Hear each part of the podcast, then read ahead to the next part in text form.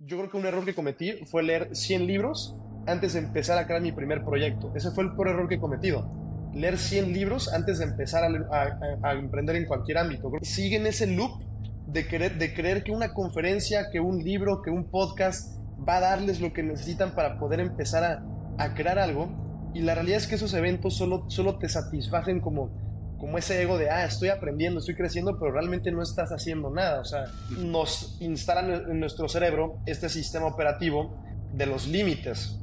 Bájate de ahí cuando eres chiquito, no estés jugando, no estés corriendo, cállate, no, no hagas ruido en clase, a tal hora puedes salir al recreo. Te van instalando un montón de límites que cuando tú creces, tú crees que tienes muchas limitantes en tu vida. Y si tú de un día a otro quieres, por ejemplo, ok, yo ya vi el podcast de de Rubén, estoy decidido para poder empezar mi, mi, mi, infoproducto, pero realmente esa persona no cree dentro de sí misma que lo puede lograr. Y si no lo cree, no lo va a lograr nunca. Tu cerebro principalmente va a buscar hacer actividades que le segreguen la mayor cantidad de dopamina posible. Cualquiera de esas actividades que te segrega placer inmediato prácticamente estropean tu habilidad de poder trabajar en un, en un negocio. En el capítulo de hoy me complace presentarte a Dan Fuentes, un emprendedor polifacético que ha trazado su camino desde las criptomonedas hasta los productos digitales durante los últimos 7 años. De hecho, hace pocos meses alcanzó su primer lanzamiento de 7 cifras. Comenzó su viaje devorando un libro a la semana y hoy en día se ha transformado en un emprendedor genuino que equilibra hábilmente su rutina diaria, negocios y el impacto que genera en el mundo. Durante nuestra conversación comparte su experiencia sobre alcanzar la libertad personal y desafiar los límites preestablecidos. Acompáñanos mientras exploramos el inspirador relato de Dan Fuentes, un visionario que ha dejado una huella significativa en su camino hacia el éxito. Hola Dan, ¿cómo estás? Bienvenido a Vive como creador. Gracias por estar aquí. Ah, sí, Rubén, gracias por la invitación. Es un placer estar aquí contigo. Igualmente, Dan, para mí también es un gusto, si bien ya, ya llevamos conociéndonos un rato, inclusive hemos trabajado juntos en algunos de, los lanzamientos, eh, pues creo que definitivamente tienes muchísimo que poder aportar a la gente y me gustaría, para los que no te conocen, que de manera muy breve nos expliques un poquito qué es lo que, lo que tú haces, Dan, y, y de ahí ya empezamos. Ok. Pues principalmente llevo cinco años metido en la industria, en la industria cripto. Eh, para dar un poco de contexto rápido, mi familia tenía problemas económicos cuando yo estaba estudiando la preparatoria y buscando cómo tratar de apoyarlos de una u otra forma, eh, pues me di cuenta que el único camino era el emprendimiento, ¿no? Que tenía que, buscar la forma de poder yo eh, crear un, emprendimiento, un negocio o cualquier forma de, hacer dinero para poder apoyarlos económicamente.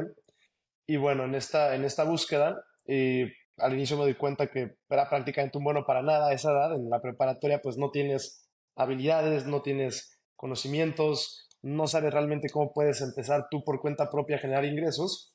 Y me doy cuenta que, que un gran hábito que tenían, por ejemplo, los, los billonarios era el hábito de la lectura. Entonces empiezo a leer, empiezo a aprender como de emprendimientos, de negocios digitales, pruebo un montón de cosas, nada me funciona eventualmente un día buscando en Google mejores, mejores negocios para emprender en 2019, doy con un video de, de, Bitcoin, de cripto, me vuela el cerebro todo lo que era este mundo y simultáneamente empiezo a, ganar un poco de dinero como freelancer.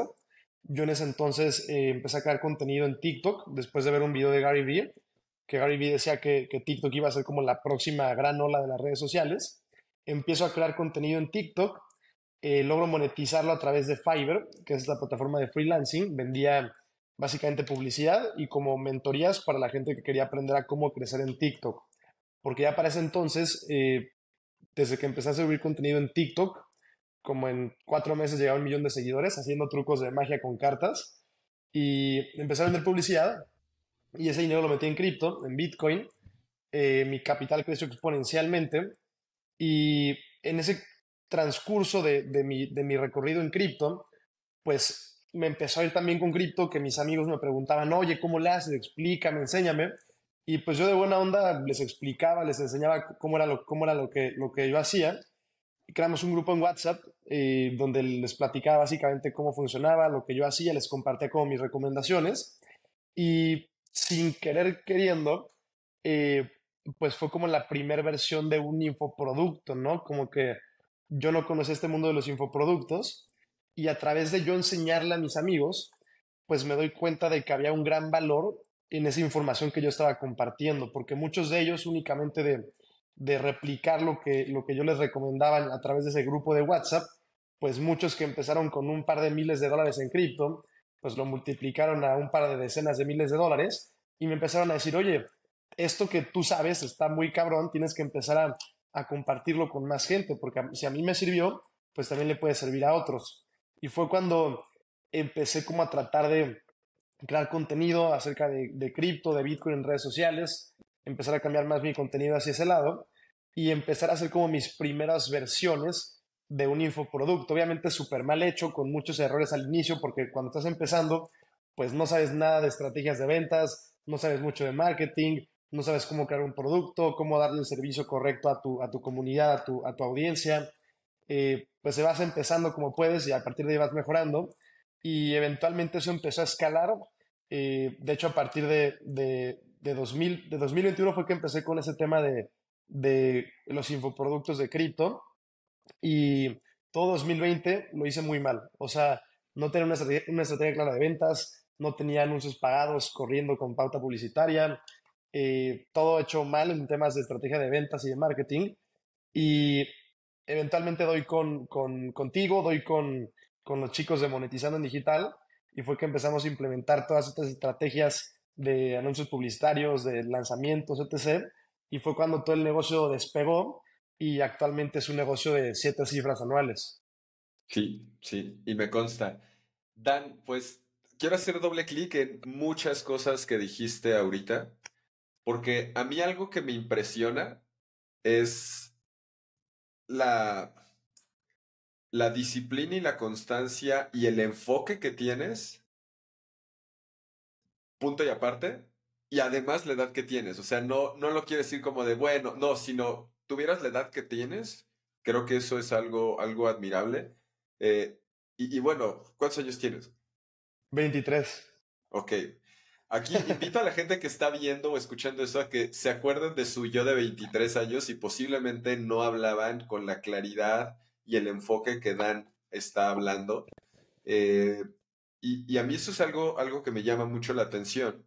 Y creo que hay algo, algo clave y, donde quiero hacer doble clic que tú dijiste es, vi que las personas que tenían resultados que yo quería o eran millonarios leían mucho y que leíste mucho y me consta que lees mucho. De hecho, la razón por la que conectamos tú y yo fue porque estabas leyendo 100 Million Dollar Offers de Alex Corbosi, uno de mis libros favoritos, y te comenté y ahí fue que empezamos a platicar y nos conocimos por eso.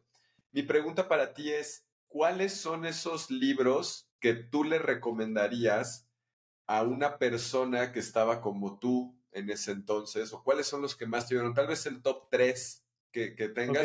Sé que has hecho muchos videos en YouTube al respecto, eh, pero ¿cuáles serían? Sí, claro. La verdad, elegir tres me cuesta bastante, pero aquí como, como te contaba el otro día, en la parte del centro tengo como los, los libros que más han cambiado mi vida, que son estos de acá atrás, y acá los que tengo como en mi lista para leer los próximos días.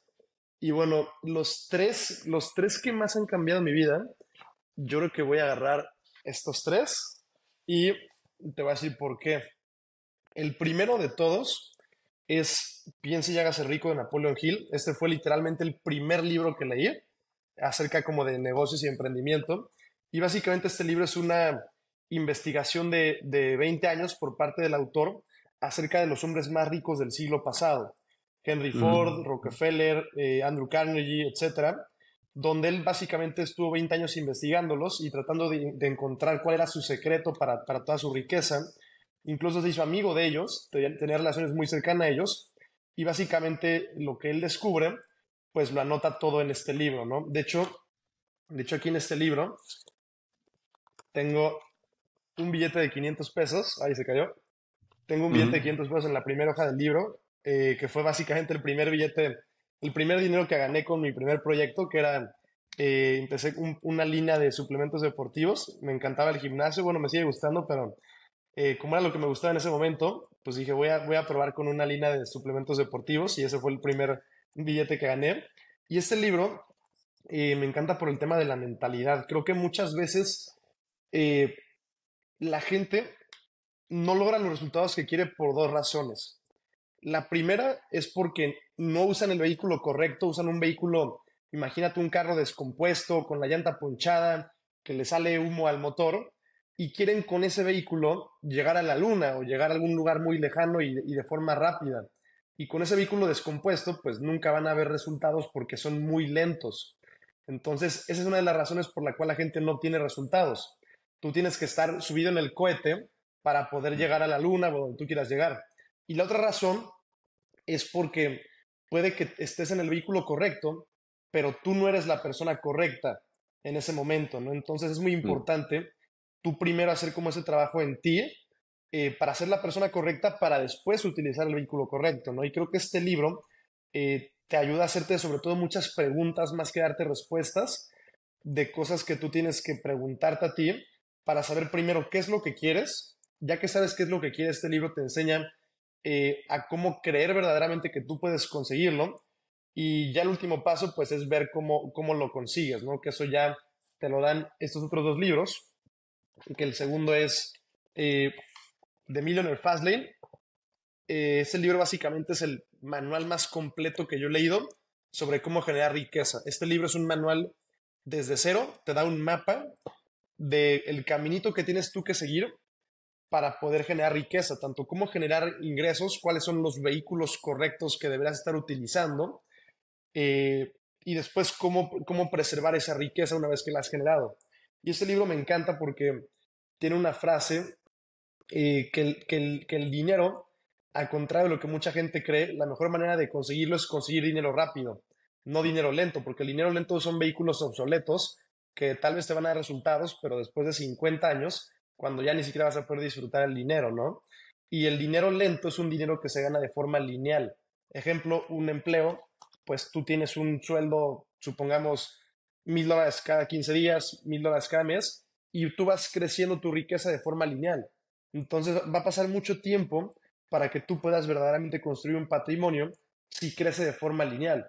Tú, tú debes buscar un vehículo el cual tú puedas crecerlo exponencialmente y por eso el libro se llama The Millionaire Fast Lane, porque la única forma de volverte rico es volverte rico rápido, la lenta no, nunca vas a llegar. Y el tercer libro es seguramente también uno de tus favoritos, el de Dotcom Secrets de Russell Brunson. Yo creo que si hubiera leído este libro, este libro lo leí muy tarde, este libro lo leí este, hasta este año. Si yo hubiera leído este libro cuando empecé a leer hace siete años, yo creo que me hubiera adelantado por lo menos tres años al futuro y me hubiera ahorrado tres años de tiempo perdido, nada más por leer este libro. Creo que este libro te abre los ojos a lo que es todo el mundo del emprendimiento digital y ese cambio de paradigma de estar pensando en negocios de átomos, negocios físicos, a todo el mundo digital, creo que te puede ahorrar muchos, muchos, pero muchos años como emprendedor. De acuerdo, de acuerdo en todo lo que dices, Dan. El, el de Millionaire Fast Lane nunca lo había escuchado. Eh, lo, voy a, lo voy a leer o escuchar. Yo escucho más de lo que leo y ahorita quiero hablar de eso también. Pero creo que esa parte que dices del pensamiento exponencial en lugar de lineal es súper, súper importante en, muchas cosas en la vida, no solamente en, en los negocios. Pero yo sigo, sigo muy curioso, güey. O sea, platícame y, conozco un poco, pero quiero que profundicemos ahí en ¿de dónde haces tiempo para leer tanto? ¿O cómo son tus rutinas? Porque sé que por ahí sigues algo y quiero que, entremos a eso. Pues mira, siendo honestos, yo ya no leo tanto como leí antes. Yo cuando empecé como en el camino del emprendimiento, mi, mi primer como... Eh, mi primer área donde dediqué el tiempo fue en la lectura, más que en crear. Y empecé a leer, leer y leer y leer. Y yo leía un libro a la semana durante prácticamente dos años seguidos, eh, sin fallar ni una sola semana. Y eventualmente me di cuenta de que yo estaba leyendo ya muchas cosas como muy técnicas que yo decía, a ver, estoy aprendiendo, eh, no sé cómo hacer contrataciones, cómo crear equipos, etc. y no tengo ninguna, ningún negocio, ninguna empresa ni nada. Y esto pues realmente no me sirve en este momento, ¿no? Entonces, mucha gente creo que se atora mucho en que llega a la misma conclusión que, que llegue yo y que llega mucha gente de, oye, pues si no sé qué hacer, voy a leer. Pero se quedan estancados en la lectura, en podcast, en ir a conferencias. Y yo veo a la gente, por ejemplo, ahorita va a ser en Monterrey, y igual y me van a criticar por decir esto, pero yo veo que, o sea, que está ahorita la conferencia en Monterrey, y yo no entiendo cómo tanta gente puede ir ahí a perder el tiempo. O sea, es una cantidad brutal de gente que realmente está, sigue en ese loop de, querer, de creer que una conferencia, que un libro, que un podcast va a darles lo que necesitan para poder empezar a, a crear algo. Y la realidad es que esos eventos solo, solo te satisfacen como, como ese ego de, ah, estoy aprendiendo, estoy creciendo, pero realmente no estás haciendo nada. O sea, creo que el mayor crecimiento se da cuando ya tú te pones a hacer las cosas y conforme van surgiendo los problemas, tú ves quién te puede ayudar a resolverlos. Por ejemplo, yo creo que un error que cometí fue leer 100 libros antes de empezar a crear mi primer proyecto. Ese fue el peor error que he cometido. Leer 100 libros antes de empezar a, emprender en cualquier ámbito. Creo que lo mejor hubiera sido empezar con unos 10 libros que me den las bases, empezar a tomar acción y cuando me surja un problema de ventas, leo un libro de ventas. Cuando me surja un problema de marketing, leo un libro de marketing. Cuando, cuando no estoy siendo alguien con buenos hábitos, leo un libro de cómo crear hábitos. Entonces, eh, creo que esa es la forma correcta de abordarlo.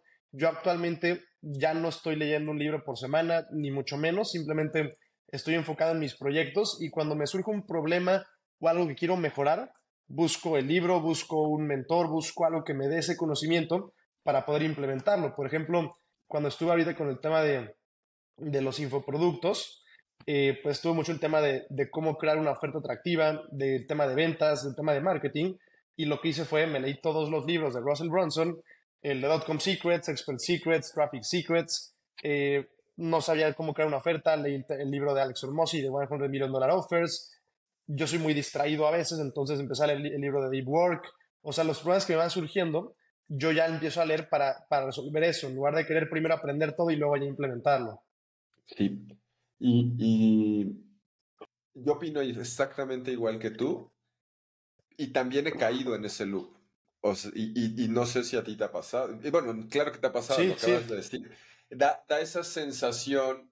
Em, y, para todos los que estén viendo esto o escuchando esto, hay veces que estamos consumiendo información y pensamos que por consumir la información ya estamos haciendo algo, ¿no? Nos da, nos da esa, genera esos neurotransmisores inclusive. O sea, el, comprar el libro y ni leerlo, pero te genera la satisfacción como lo hubieras hecho. De que estás progresando. Sí, y a mí, a mí también me parece, por ejemplo, impresionante eso en el mundo de los startups. Habrá, habrá que verlo a detalle, pero startups que levantan capital y llevan cinco años levantando capital y no han hecho una sola venta. Y se me hace como de, oye, ¿y quién está validando? ¿Qué mercado existe que esté validando que este producto? Entonces, eh, estoy de acuerdo en esa parte contigo. También creo en la parte de leer just in time o consumir contenido just in time, es decir, justo cuando necesitas esa cosa, que es lo que, lo que ahorita estabas diciendo. Y creo que esto va a ser un muy buen tip para la gente porque caemos en esos loops de consumir, consumir, consumir y, buscando la parte perfecta o sintiendo que eso es parte del progreso, etcétera. Este, y, y yo estoy de acuerdo, yo concuerdo contigo. Si bien yo disfruto mucho ese tipo de eventos, es importante entender que si, si eso no lo llevas a la acción, pues no es más que un potencial de algo y nada más, ¿no? Sí. Oye, Dan, eh, quiero, quiero ahorita empezar a entrar ya un poquito más a temas más, de, más técnicos, un poquito más de carnita aquí para la gente. Y lo primero que me gustaría empezar y de ahí ir desmenuzando es, eh, en, en porcentajes, tus ingresos, hablando del negocio digital, eh, porque supongo que si lo vemos en un 100% cripto ha de ser un muy alto porcentaje, pero a nivel de negocio digital, ¿cómo se dividiría? Mira, como tal de mi negocio digital, eh, yo creo que el 90% son infoproductos. Realmente ese es el vehículo para, dentro del tema de de todo lo, todo lo relacionado con una marca personal, todo lo relacionado con la creación de contenido eh, y de los, de los infoproductos, creo que como tal el infoproducto representa el 90% de mi negocio digital. Otro 5% podrían ser eh, campañas publicitarias, que prácticamente ya casi no hago, que es cuando te contratan por publicitar algún producto, algún servicio, algo del estilo, o ir a una conferencia o dar una charla, cosas así. Y el otro 5% probablemente son, eh, bueno, mentira, yo creo que el 5% es lo que te mencionaba de, de las compañías publicitarias y luego un 2.5 han de ser reproducciones en YouTube y Facebook, visualizaciones, y otro 2.5 eh, marketing de afiliados. Mm, Me parece interesantísimo lo que acabas de decir, Dan, porque como contexto para la gente, tienes una cuenta de YouTube con 600, 603 mil suscriptores al momento. Sí. 975 eh, mil seguidores en Instagram, más de 3 millones en TikTok. ¿Cuántos en Facebook? En Facebook, 2 millones. Ok. Escuchen los números millonarios de lo que estamos hablando. y, y solo el 2.5 de la monetización es lo que las plataformas te están pagando. Y quiero hacer doble clic ahí porque muchos creadores e influencers piensan que la única o la mejor forma de hacer dinero es con lo que te va a pagar Facebook, lo que te va a pagar YouTube, lo que te van a pagar las marcas. Y aquí tenemos un claro ejemplo de que no es así. ¿Tú qué piensas de esto, Dan? Pues mira, por un lado muy feliz de que los influencers no, se han dado cuenta que están en el lugar incorrecto, porque prácticamente nos dejan todo el pastel a nosotros. Eh, y por otro lado, pues digo, un poco triste ver que, tanta, que, hay tantos creadores muy buenos que se esfuerzan por crear y crear y crear contenido y tienen mucho, igual tienen muchos conocimientos valiosos, pero no saben monetizarlos. O sea, tú puedes ver a un creador de contenido con 3 millones de seguidores, con 5 millones de seguidores y realmente no está generando la millonada que tú piensas que está generando, ¿no? Porque su única fuente de ingresos son reproducciones y campañas con marcas eh, donde realmente si ellos pudieran crear un, un, negocio digital, un infoproducto, sería mínimo el, lo, que, lo, que, lo que ganan a comparación actualmente con lo que pueden llegar a generar, ¿no? 100%. Y Dan, otra cosa que ahí me llama mucho la atención de, de ti y de la manera en la que haces esto es eh, lo rápido que has logrado crecer tus redes. Y lo que me llama la atención es que no es solo en una, ¿sabes? O sea, como que logras el mismo efecto en diferentes. ¿Cuál es tu secreto para crecer rápido en redes sociales? Mira, eh, yo creo que el secreto para crecer rápido en redes sociales y en general para, para crecer en, en cualquier otra área, en mi opinión, está en encontrar los hacks que te van a adelantar al futuro, ¿no? ¿Y a qué me refiero con esto? Lo que hablábamos de que hay vehículos muy lentos y vehículos más rápidos. Eh, hay muchos atajos en la vida para lograr resultados. Y no me refiero a atajos ilegales o atajos que no, que no sean correctos, sino que simplemente, así como está el camino que todo el mundo sigue, siempre hay un caminito que tú puedes llegar 10 veces más rápido, simplemente tienes que encontrar dónde, dónde se encuentra esa brecha, dónde se encuentra ese pasillo por el que tú llegas más rápido al mismo lugar, ¿no? Y en tema de redes, eh, yo creo que algo que, que, a mí me ha servido mucho es el tema de no querer reinventar la rueda. Yo no estoy tratando con el contenido de reinventar la rueda y de romperme la cabeza tratando de encontrar cuál es la fórmula para crear un video que se pueda hacer viral. Yo básicamente uso dos tipos de contenido. Uso el contenido que yo le llamo contenido viral y el contenido de valor. Y mi fórmula simplemente es eh, crear una cantidad de videos virales que son los que atraen a la gente. Y luego ya que llega la gente que, que ya la atención de ellos, se le puede decir que son leads, leads calientes. Es gente que, que, te, que te ha visto una vez, que llamaste la atención, pero no es gente que todavía confía en ti como para tomar acción y, y, estar más cerca tuyo con una comunidad o con un infoproducto. Es gente que todavía no ha creado esa relación contigo, ni que le has aportado mucho valor. Entonces, si tú únicamente, por ejemplo, haces puro contenido eh, con el objetivo de tener views, contenido viral, la gente simplemente te va a seguir porque está interesada en tu contenido, pero realmente no se va a crear una comunidad ni gente que te vea como un mentor o como un experto. Y tu objetivo, además de atraer a la gente con contenido viral, es tu posicionarte como el experto, como el guía, como el mentor, que los va a ayudar a resolver algún problema en específico que tienen ellos, algún dolor que tienen en su vida en algún área, y que tú eres la persona que les está ofreciendo eh, totalmente gratis enseñarles o ayudarlos a cómo resolver esos dolores, ¿va? Eh, y para eso es el contenido de valor, que es contenido donde tu único propósito, pues es que la gente aprenda, que la gente reciba valor tuyo, para que la gente, eh, pues tenga una, una razón para, para la cual seguirte, para la cual estar pendiente de tu contenido, porque ellos reciben mucho valor de él, y con eso eventualmente esa gente, pues va a querer estar más cerca tuyo, aprender ya los detalles más finos de lo que tú, de lo que tú compartes, y pueden pasar a convertirse en, en, pues en parte de tus, de tus infoproductos, ¿no? Claro, claro. Dan, ¿y cuál, cuál sería un ejemplo? Es que lo dices muy natural, güey, porque pues evidentemente lo, lo llevas haciendo un tiempo y, y, se te da natural, ¿no? Es como andar en bici un poco, ¿no? Ya, ya, ya lo sabes hacer, pero para ti, ¿cuál es un ejemplo de contenido viral y un ejemplo de contenido de valor? Porque siento que de pronto el contenido viral también es de valor, ¿o, cómo? Sí. Yo, yo, los, yo, no, no me, yo no me refiero a que exactamente el contenido de valor no pueda ser viral, ni que el viral no pueda ser de valor, pero la idea es la intención detrás del, del, contenido. O sea, el, contenido de, viralidad puede tener valor y el contenido de valor puede ser viral, pero el tema es la intención que hay detrás de ese, de ese contenido. Entonces, la intención que tú tienes detrás de un post viral es únicamente eh, optimizar el video para que se haga viral, un video que su propósito es llegar a mucha gente, y el contenido de valor, su objetivo que tú tienes por detrás, es eh, que la gente aprenda algo, que la gente se lleve información valiosa del contenido. Puede que el de valor sea tan valioso que incluso se vuelva viral, pero no es como tal el objetivo. Uno es para atraer a la gente y otro es para fidelizarla o para retenerla, al menos la intención detrás.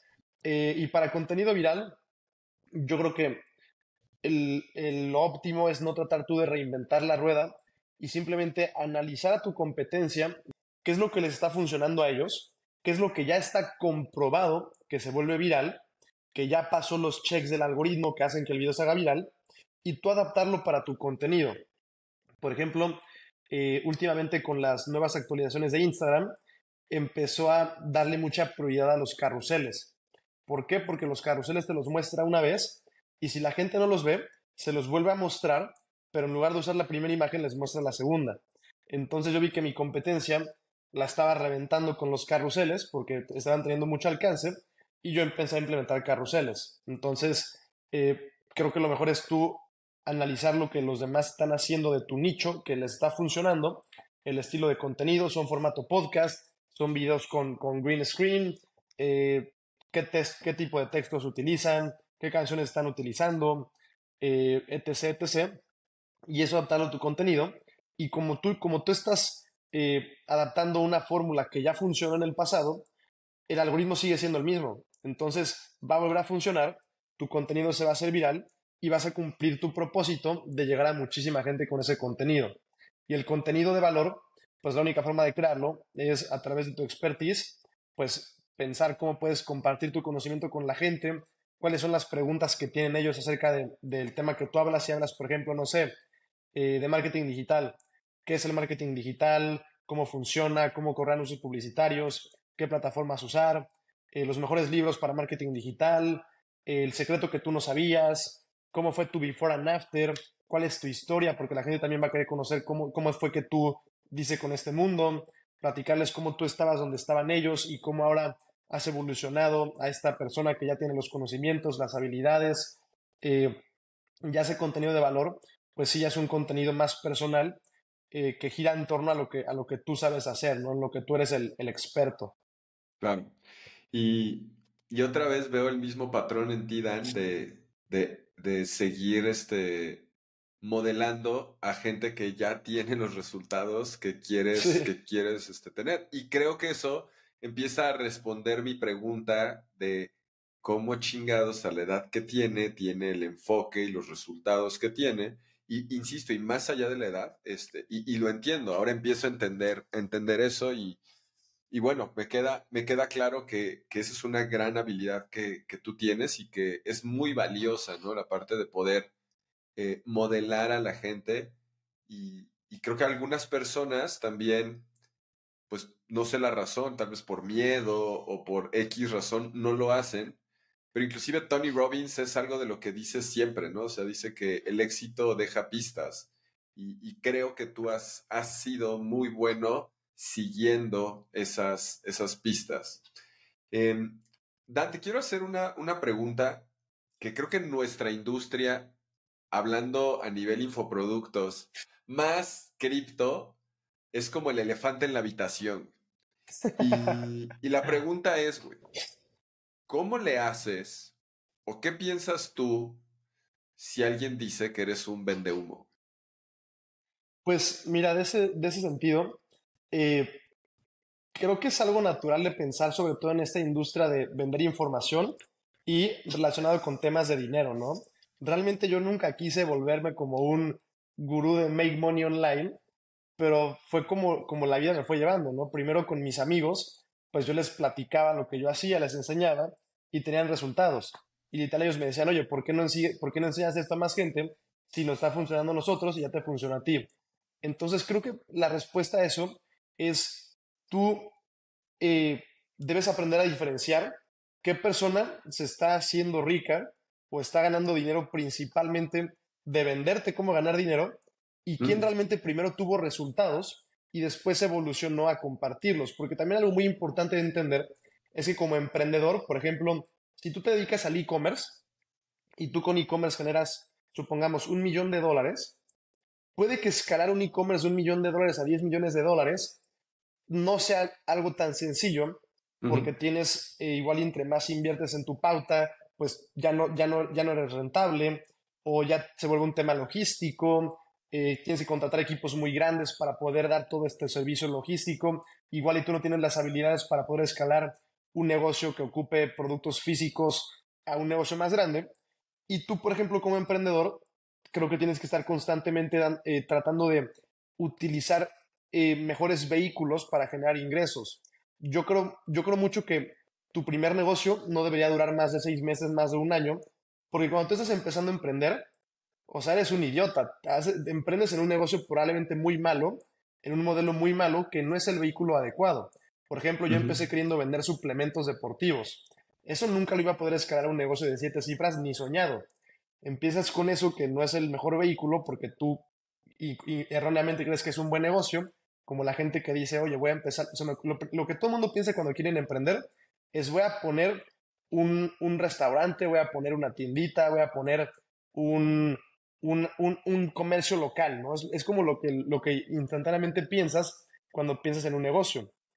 Ese es un vehículo muy malo. Después igual evolucionas a un vehículo, por ejemplo, freelancer o vender servicios digitales y tienes que ir subiendo eh, a un vehículo donde puedas tener más apalancamiento porque eso te va a ayudar a crecer y a exponencializarlo. Entonces, si por ejemplo con tu e-commerce ya te está yendo bien, ya estás generando siete cifras anuales, igual ya no puedes escalarlo a, ocho cifras. Pero en cambio, en un modelo, por ejemplo, como el, es el e-learning o los infoproductos, tú eso que ya has aprendido a hacer, de pasar de 0 a, a 10, por ejemplo, de 0 a 10 mil dólares mensuales, tú puedes enseñar, enseñárselo a otra gente y tú generar mucho más de lo que generabas con tu negocio principal porque es un modelo más escalable. El vender información, tú lo creas una vez y lo vendes infinitas veces. El producto físico tienes que fabricarlo para después poder venderlo, ¿no? Ocupa muchos más procesos y no es tan escalable. Entonces, creo que como emprendedor quieres ir buscando vehículos eh, donde puedas crecer más rápido y donde puedas tener mayor rentabilidad. Y también el tema son los resultados. Tú eres un vende humo cuando tú vendes una oferta, una promesa, y la gente no la está, no la está obteniendo, ¿no? Si tú le vendes a alguien, por ejemplo, cómo ganar 10 mil pesos al, 10 mil dólares al mes eh, como una agencia de marketing digital y no tienes ni un solo caso de éxito, eres un vendehumo porque estás vendiendo algo que nadie está realmente logrando, ¿no? Entonces creo que es muy importante eh, que para que tú no seas llamado un vendehumo, tienes tú que, primero, tú haber tenido resultados que tú puedas comprobar que ya tuviste, que no tu negocio no, no fue inicialmente vender información. Y número dos, el tema de que, de que la gente a la que tú le estás vendiendo estén teniendo resultados y que tengas los testimonios de que la gente verdaderamente eh, está logrando lo que tú les prometiste que iban a lograr, ¿no? 100% de acuerdo, de acuerdo, Dani. Y gracias porque esto que acabas de decir, eh, creo que son cosas que yo ya tenía en la mente, pero que no había como hilado con esa, con esa claridad. Y, y creo que esto también le puede ayudar mucho a la gente que se está deteniendo de lanzar un curso o de lanzar una comunidad o una suscripción o cualquier tipo de producto porque, porque tal vez les da ese síndrome del impostor y no ser suficientes. Y dijiste algo muy interesante que fue, si tú tienes un e-commerce y llegas a siete cifras anuales, tal vez no lo puedas llevar a ocho. Y eso es real porque lo que te lleva a una, lo que te lleva a un resultado no es lo mismo que lo que te va a llevar al siguiente nivel. Pero la realidad es que con, ese, con eso puedes ayudar a las personas a llegar al resultado que ya tuviste. ¿no? Algo, algo que yo digo mucho es que eh, la maestra que te enseña a sumar y restar, pues no es necesario que sepa álgebra lineal y cálculo diferencial para enseñarte a sumar y restar en segundo de primaria, y no por eso es una humo o por eso está así. O sea, es, es lo necesario para esa etapa, y evidentemente esa maestra no será tu maestra para siempre a menos que decidas solamente aprender a sumar y restar. Entonces, este, me, gustó mucho esta, esta respuesta, Dan. Gracias. Creo que va a aportar mucho valor a la gente. Y quiero preguntarte, sin duda, eh, pues muchas de las personas que te conocemos y que te ubicamos, pues es por todo lo relacionado con, con el mundo de cripto, de Web 3.0, que, que sabemos que es algo que llegó para quedarse, que tiene sus altibajos, Sabemos también que viene el halving el siguiente año y eso va a traer cierta estabilidad al mundo, o sea, un boom y luego yo me imagino una estabilidad. Me gustaría saber cuáles son, cuál es tu visión al futuro eh, de tu propio negocio digital, eh, hablando de, cripto, hablando de infoproductos, hablando de todo esto. Mira, eh, continuando con el tema de los vehículos, de que un vehículo que te lleva del punto A al punto B tal vez no va a ser el vehículo que te va a llevar del punto B al punto C. Cripto. Eh, cripto, en mi opinión, es probablemente la mayor oportunidad financiera para los próximos 12 a 24 meses. Pero yo creo que va a ser solamente algo temporal. Eh, como hemos visto, cripto tiene sus, ciclos que se repiten cada cuatro años por el halving de Bitcoin y el próximo año tenemos el halving de Bitcoin y eso es, altamente probable que desencadene un mercado alcista.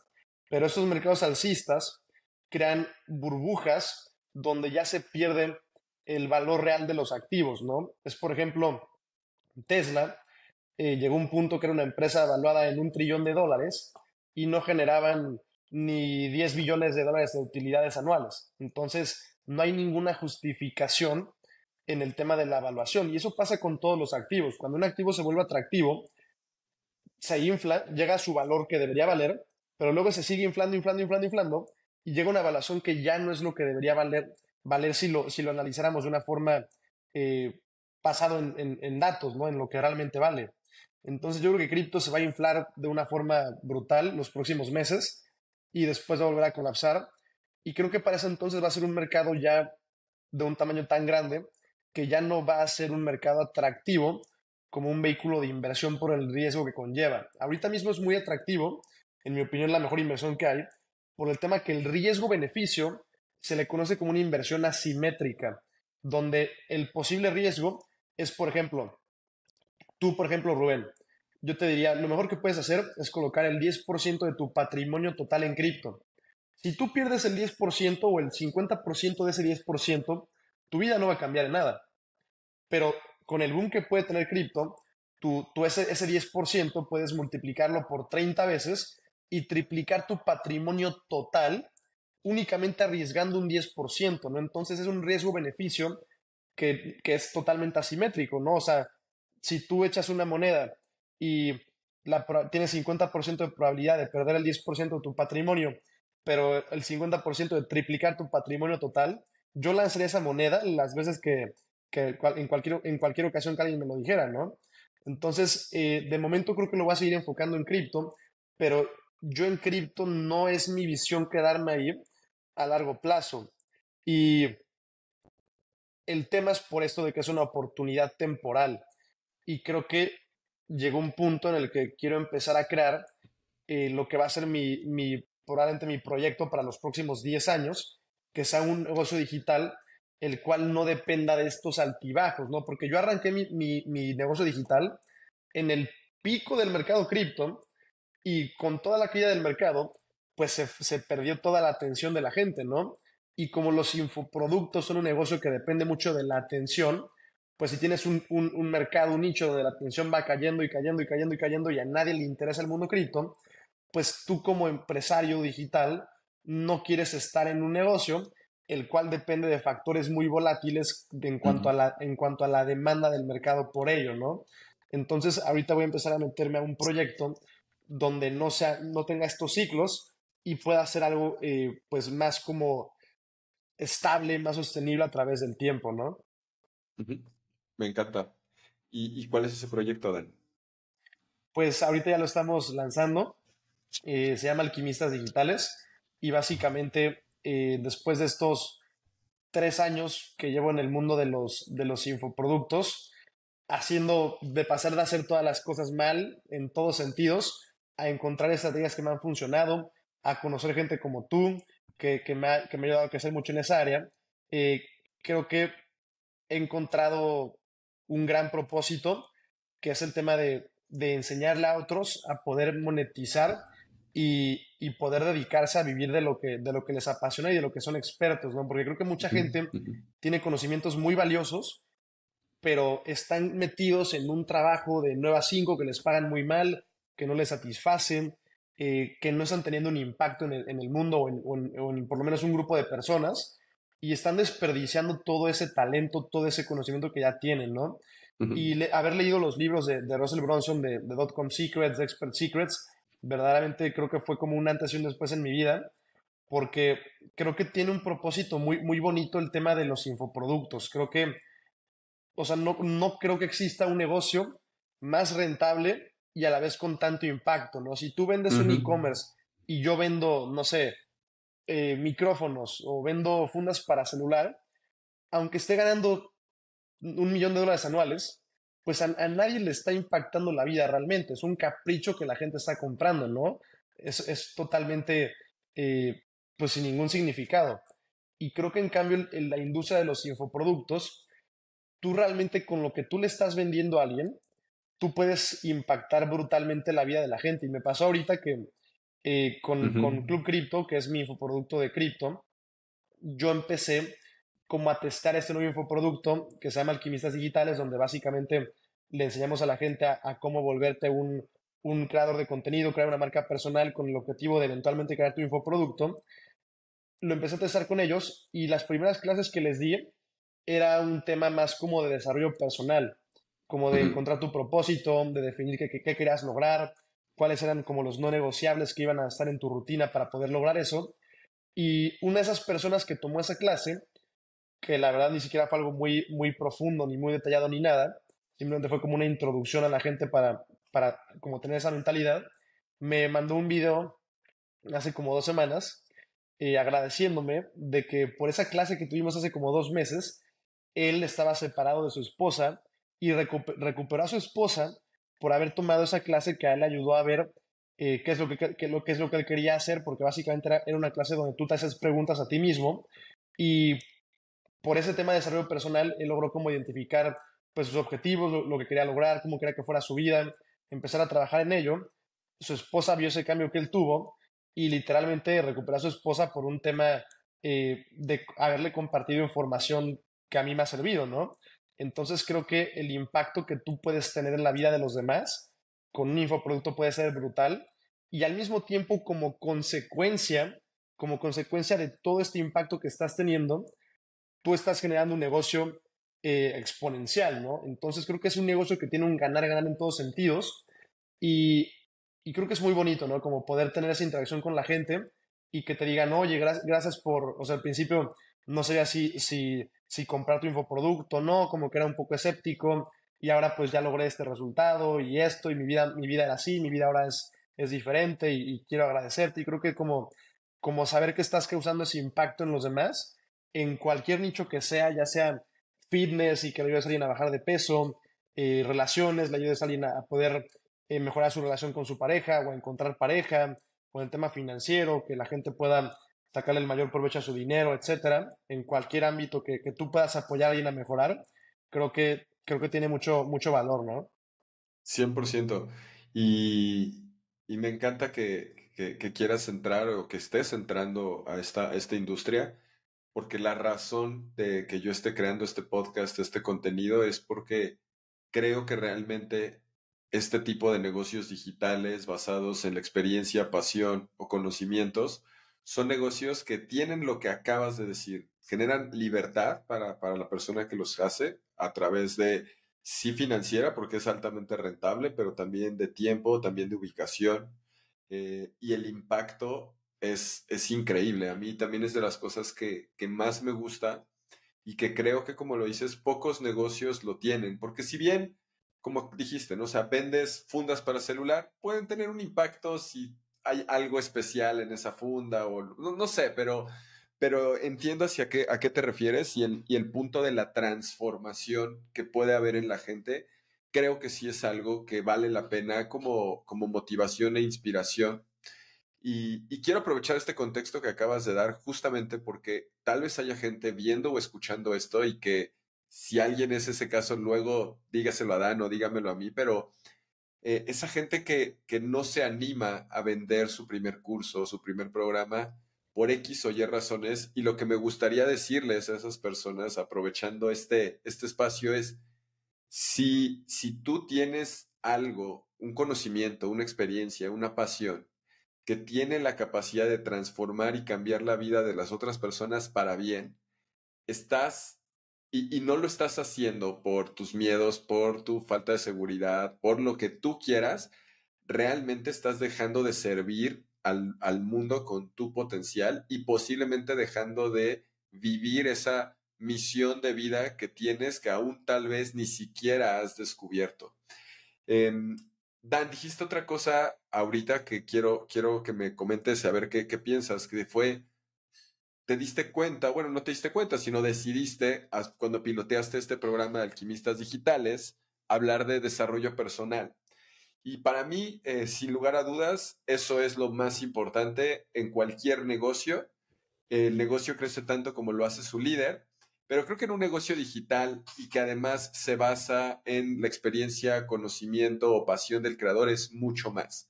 ¿Cuáles son tus principales hábitos, o tus principales eh, no negociables o cuál es tu mindset básico, así como vamos a pensar en si, si yo pudiera tener una máquina de rayos X y ver que en tu, en tu sistema operativo a nivel desarrollo personal, qué cosas hay ahí adentro de ti. Pues mira, eh, en temas hábitos, es muy, o sea, mi rutina es muy simple. De hecho, por acá la, anoté hace poquito. Principalmente, eh, si hiciéramos unos rayos X, creo que hay dos, dos claves que, que, creo que a mí me han funcionado mucho. Eh, una es el tema de los no negociables, que básicamente, bueno, en redes sociales le han llamado el modo monje, que es como se empezó a popularizar en Estados Unidos, el monk mode que básicamente eh, consiste, número uno, en, definir tus objetivos y número dos, cuáles son esas acciones que debes hacer y cuáles no debes hacer para poder alcanzar ese objetivo que tienes, ¿no? Eh, entonces, básicamente consiste en definir cuáles son esos objetivos y después las tareas que tienes y, que, y, cuáles no tienes que hacer. Eh, en mi caso, en temas de mi rutina, yo, por ejemplo, lo que estoy implementando actualmente que me ha servido mucho es yo me levanto diario a las 5 de la mañana. Eh, inmediatamente de que, de que me levanto tengo una, una ducha de agua fría por el tema como para, para despertarme y por un tema también que creo que mucha gente le impide tener éxito es el tema de la dopamina. eh, tu cerebro principalmente va a buscar hacer actividades que le segreguen la mayor cantidad de dopamina posible y, en el menor tiempo posible, ¿no? Entonces, por ejemplo, jugar videojuegos están diseñados literalmente para estar disparando dopamina en tu cerebro y para que quieras seguir jugando. O sea, de eso, vive la industria, de lograr eh, crear un juego que te segregue la mayor cantidad de dopamina posible en la mayor cantidad de tiempo posible. Las series de televisión son lo mismo. Eh, cualquiera de esas actividades que te segrega placer inmediato prácticamente estropean tu habilidad de poder trabajar en un, negocio. ¿Por qué?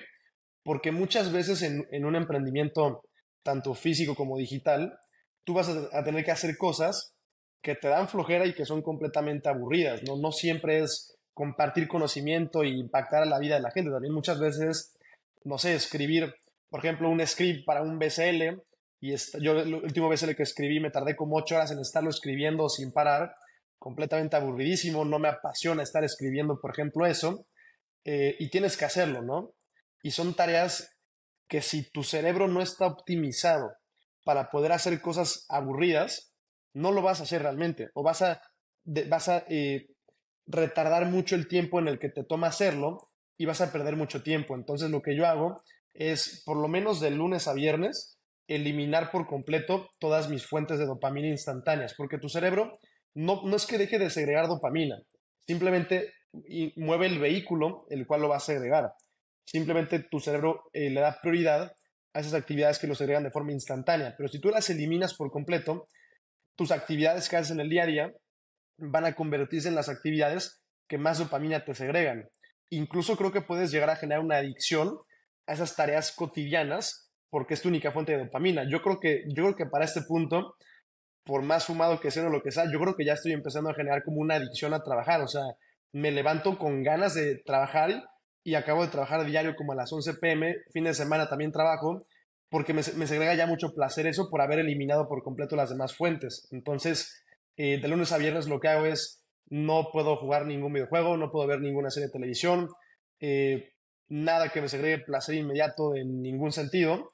Y como no tengo ninguna fuente de placer o de dopamina de, instantánea, pues mi cerebro no tiene otra más que segregarlo de estar ocho horas escribiendo un BSL o de hacer cosas aburridas. Entonces creo que eso es fundamental, el controlar tu dopamina para después cumplir con tus no negociables. Porque si tú te pones tus no negociables de levántate 5 a.m., ducha de agua fría, ejercicio, trabajo, etc., y sigues tú en tu día metiendo ciertas fuentes de dopamina instantáneas, va a ser mucho más complejo que cumplas con tus no negociables. Entonces, ese es como, como el principal hábito que yo utilizo. Y el otro, que a mí me ha servido muchísimo, y que aquí sí van a decir que quién sabe qué se fumó Dan para este podcast, es, eh, una, una, una estrategia que aprendí en este libro, que es algo que llevo haciendo prácticamente siete años, y que también es algo que aprendí en este otro libro, que son 700, es un libro de 700 páginas. O sea, está así de gordo. Comparen, comparen la diferencia del, del librito. Y es un libro que habla de, habla de manifestación. Y hay una frase, hay una frase que me encanta de JP Morgan que dice, los millonarios no usan la astrología, los billonarios sí. Y JP Morgan fue el creador del banco más grande a nivel mundial actualmente. Entonces, no es que lo esté diciendo cualquier hippie ahí de, donde sea, o sea, lo está diciendo la persona que creó el, el, banco más importante del planeta. Y con manifestar yo no me refiero a que tú digas, ah, voy a manifestar ser millonario y tener éxito y, y automáticamente, eventualmente va a suceder. Desde mi punto de vista, lo que erróneamente se le llama manifestar, en mi opinión, es que creo que una de las claves del éxito es que tú debes creer que lo puedes conseguir. Si tú crees, si tú no crees verdaderamente, que tú puedes lograr algo, no lo vas a poder lograr. Es, por ejemplo, en el, en el gym, tú que vas al gym, tú, por ejemplo, eh, la gente que es nueva en el gym eh, subestima la fuerza que tiene. Entonces, por ejemplo, alguien se mete al bench press, alguien que nunca ha hecho gimnasio, y le pone dos discos de 5 kilos de cada lado y saca ocho repeticiones y cree que, y cree que está haciendo, cargando lo más que puede cargar. Cuando realmente a esa persona tú le puedes meter otro disco de 10 de cada lado y también va a levantar ese peso, pero la gente al inicio se subestima de que no tiene la suficiente fuerza. Y cuando tú ya verdaderamente sabes que lo puedes cargar, porque te has entrenado y demás, tú verdaderamente sí puedes cargar el peso máximo que, tú, que tu cuerpo físicamente puede cargar, porque es algo que está aquí adentro, no como tal porque tus músculos son más fuertes ni nada, sino porque tú sabes que lo puedes levantar. Y creo que un problema del éxito de, para mucha gente es que eh, por las X situaciones de nuestro contexto, de nuestro entorno, nos instalan en nuestro cerebro este sistema operativo de los límites. Bájate de ahí cuando eres chiquito, no estés jugando, no estés corriendo, cállate, no, no hagas ruido en clase, a tal hora puedes salir al recreo. Te van instalando un montón de límites que cuando tú creces, tú crees que tienes muchas limitantes en tu vida. Y si tú de un día a otro quieres, por ejemplo, ok, yo ya vi el podcast de, de Rubén, estoy decidido para poder empezar mi, mi, mi, infoproducto, pero realmente esa persona no cree dentro de sí misma que lo puede lograr. Y si no lo cree, no lo va a lograr nunca. El problema es que eso no es una decisión consciente. Es, por ejemplo, como cuando alguien está triste y tú le dices, oye, ya no estés triste. No es como que la persona ya por, por, querer no estar triste va a dejar de estar triste, porque es un tema que, que viene de un lugar mucho más profundo, ¿no? Entonces, para mí la manifestación más bien es cómo tú puedes hackear a tu mente subconsciente para que después tu mente consciente verdaderamente pueda creer que lo puedes lograr. Entonces, eh, lo que yo hago, en este libro viene una fórmula que se llama los pasos del éxito, que en resumen lo único que tienes que hacer es eh, escribir, aquí la tengo anotada, determinar qué es lo que quieres conseguir, eh, con exactitud lo que tú estás dispuesto a dar para conseguirlo, por ejemplo, los no negociables, determinar un plazo, ponerle fecha para qué momento quieres conseguir eso y después crear un plan preciso para lograrlo. Lo vas a escribir y todos los días antes de dormir y al despertar va a ser lo, primero que vas a leer. Entonces, cada, desde hace siete años, cuando estoy a punto de dormir, leo eh, esos objetivos, leo lo que estoy dispuesto a hacer para lograrlo, la razón de por qué lo quiero lograr y antes de dormir es lo primero que, lo último que hago y cuando me despierto es lo primero que hago. Y a eso eh, le agrego, pues, como una estrategia como de meditación, que es básicamente este libro, te lo resumo en, en un minuto. Esas 700 páginas lo único que dicen es que eh, la mejor forma como de manifestar es visualizarlo. Entonces, yo además de leer esto, eh, durante unos 5 minutos me dedico como a cerrar los ojos y visualizar como esos objetivos, como si ya estuviera yo en ese momento, en dónde estoy, quién está a mi alrededor, a qué huele, cómo se siente, qué, es lo que estoy viendo, para empezar a sugestionar a tu mente subconsciente de que eso es inevitable que tú lo consigas y como que hacer eso eh, te hace creer que puedes lograrlo y te da como esta pues energía infinita para poder pues trabajar diario hasta que tú consigues como esos objetivos.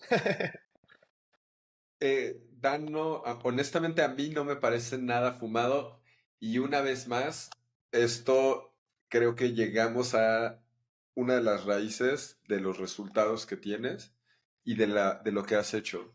Y, y qué interesante que el primer libro que hayas leído haya sido ese y que hayas tomado una herramienta y desde ese entonces la estés implementando.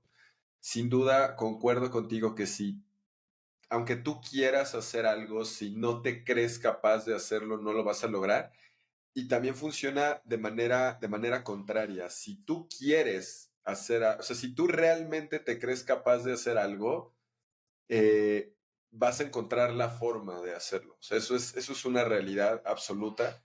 Em, y, me encanta que, que hayamos llegado a este tema, porque tal vez mucha gente que esté escuchando o esté viendo esto, pues viene más como por tema de cripto, porque tema de hacer dinero, de negocios digitales, y, y estamos llegando al punto de, por supuesto, pero todo eso tiene que primero existir en, la mente y creo que esta herramienta que acabas de compartir sin duda le va a servir a la gente.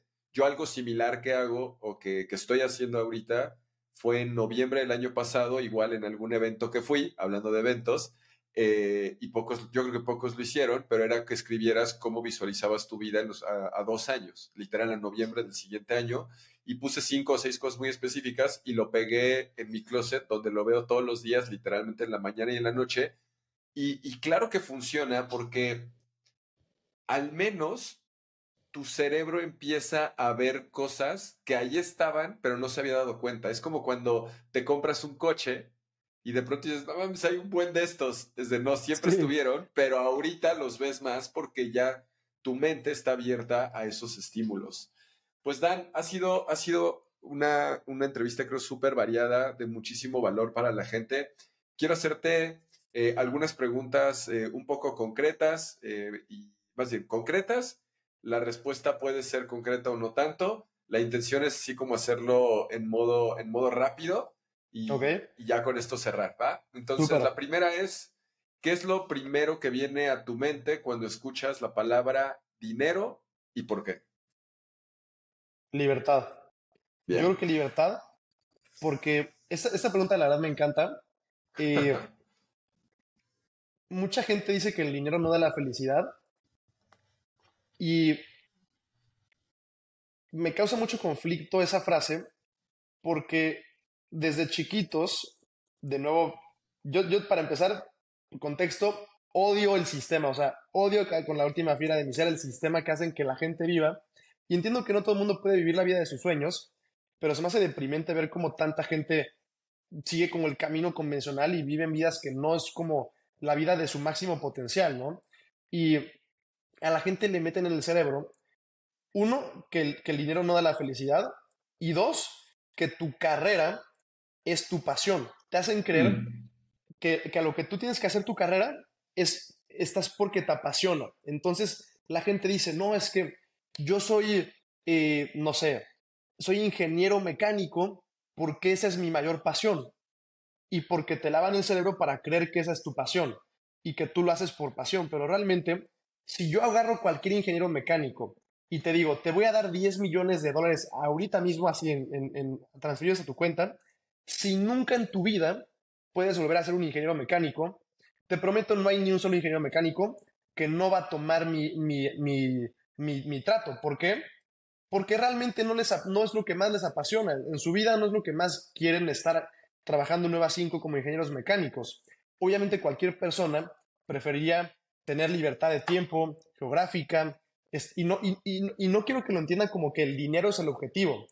El dinero lo que te compra es tu verdadera libertad y tu verdadera pasión, porque tu verdadera libertad y tu verdadera pasión no es un trabajo eh, ni una carrera como tal, es poder estar con tu familia, poder viajar, poder conocer gente, poder estar con tus amigos, con la gente que te llena. Eso es tu verdadera pasión, porque tú preferías 100% estar pasando tiempo con tu familia que estar metido trabajando de ingeniero mecánico, de cualquier otra cosa. Entonces creo que eh, la gente falsamente cree que trabaja por pasión, pero si te ofrecieran 10 millones de dólares, los tomarías en cualquier día de la semana por a cambio de dejar de hacer eso que es tu pasión, ¿no? Eh, entonces, para mí creo que el dinero es libertad. Ok, es curioso porque la siguiente pregunta es, ¿qué es lo primero que se te viene a la mente cuando escuchas la palabra libertad y por qué? Yo creo que, que decisión, decisión es la palabra que se me viene, porque al tú tener libertad, pues realmente es que tú puedes tomar la decisión que tú quieras sin tener ninguna atadura algo externo, ¿no? Por ejemplo, eh, si tú tienes un trabajo convencional, tú no puedes tomar, tú no puedes eh, tomar decisiones, por ejemplo, ah, me, voy a ir de viaje eh, la próxima semana, porque no tienes esa libertad de tomar esa decisión. Entonces lo que te hace decisión es de elegir lo que realmente tú quieres elegir desde, desde, lo profundo de tu ser, no, no, no dependiendo de, ay, es que quiero hacer esto, pero me da codo pagarlo, o quiero hacer esto, pero no tengo el tiempo. Entonces, al tú tener dinero, tienes libertad y al tener libertad, creo que es donde realmente tienes eh, un libre albedrío o lo más cercano a un libre albedrío, porque ya no tienes ningún tipo de ataduras más que tu propia eh, decisión o deseo de hacer algo. Bien. Ahora, eh, si solo pudieras crear contenido en un solo canal, ¿cuál escogerías y por qué? Eso está difícil, ¿eh? Si solo pudiera crear contenido en un solo canal. Y esto es particularmente difícil para ti porque tú eres, tienes eh, buena audiencia en distintos. Porque para muchos, pues es donde más audiencia tienen y ahí se quedan, porque es la que, a la que le hallaron. Pero Para ti, ¿cuál, cuál sería y por qué?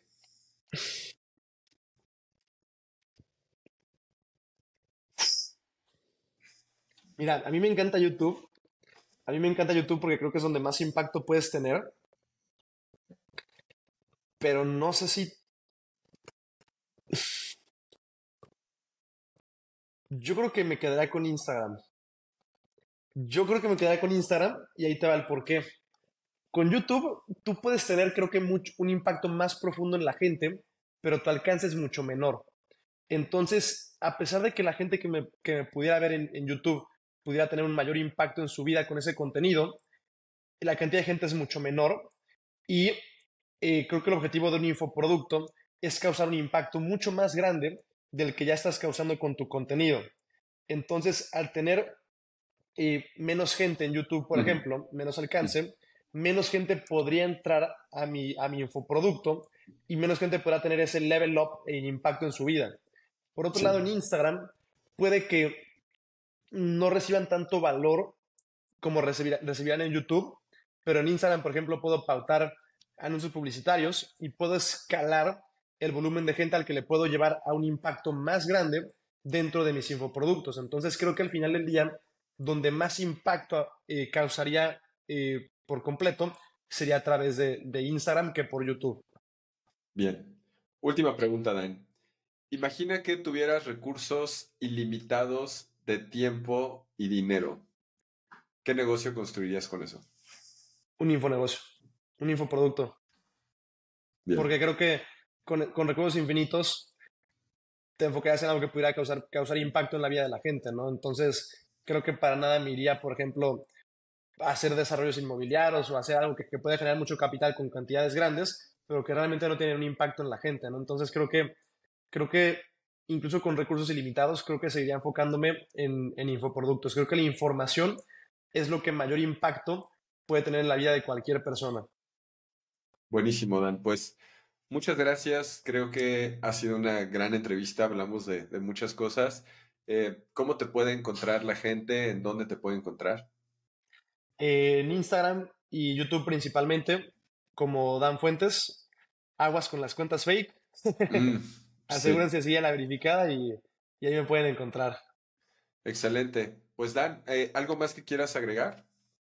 Pues suscríbanse al podcast de Rubén, es un super crack, es un super crack en verdad con todo el tema de marketing digital, con todo el tema de, los infoproductos, en verdad están eh, en, el lugar, en el lugar correcto únicamente tienen que, tomar acción y empezar a dar los primeros pasos para, para poder crear su, negocio digital, ¿no? Y creo que Rubén los puede ayudar muchísimo para eso. Venga, pues gracias Dan, lo, lo aprecio y te mando un fuerte abrazo. Espero nos conozcamos personalmente pronto. Sí, ya hace falta. Cuídate, bye. Abrazote, chao. Si te gustó el episodio, lo que puedes hacer para ayudarme es compartirlo. Puedes mandarlo por WhatsApp o simplemente de boca en boca en tu próxima reunión de amigos. También suscríbete al canal en YouTube y califícanos en Spotify o Apple Podcast con 5 estrellas para que podamos ayudar a más personas a vivir como creadores.